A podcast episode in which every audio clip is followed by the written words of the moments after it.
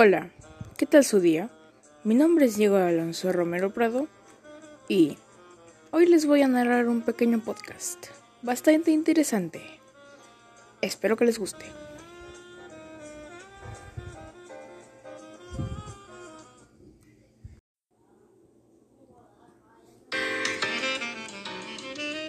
Les voy a contar sobre el tema que hace furor en todo el mundo y el tema es el coronavirus. En el podcast tendremos distintas secciones de información. En una trataremos del tema sobre nuestros derechos en esta pandemia. En otra la estadística sobre los infectados, muertos y recuperados. En otra tendremos unas distintas prevenciones, las cuales vamos a mencionar en esa sección. Y la última será una religiosa. Espero que lo disfruten.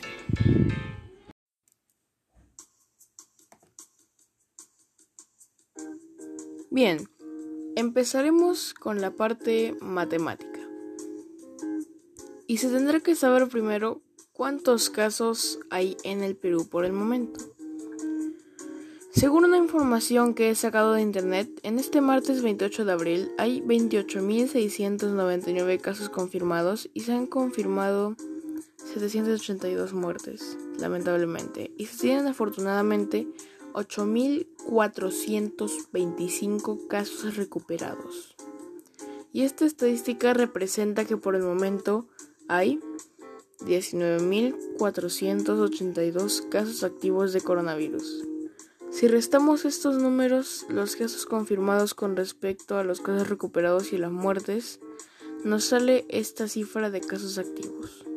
Y dejando esto de lado, se sabe que hay 3.060.000 casos de personas contagiadas de coronavirus, de los cuales fallecieron 212.000 personas a causa de esta enfermedad y se recuperaron 907.000 personas.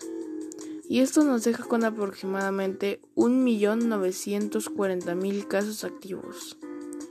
Y según una información que he recopilado, la tasa de mortalidad aumenta mientras más edad tenga el individuo infectado por esta enfermedad, lo cual deja claro que la mayoría de fallecidos por el coronavirus son habitualmente adultos mayores, porque se sabe que los adultos mayores son más susceptibles de tener mayores problemas cuando se infectan por esta enfermedad, lo cual hace que lamentablemente se vean mayormente afectados y por ende fallezcan por la causa de esta enfermedad como lo demuestran los gráficos como este de la BBC que he visto en internet y que me llamó mucho la atención, en el cual se ve la edad de lo que podría ser un individuo infectado y su capacidad de mortalidad ante este virus, donde se representa que cuanta menor edad tenga, menor sería el riesgo que se tiene por esta enfermedad. Como ustedes sabrán actualmente, el contagio se ha disparado y se los voy a contar con un gráfico de barras que tiene que ver con el disparo de casos de coronavirus en el Perú.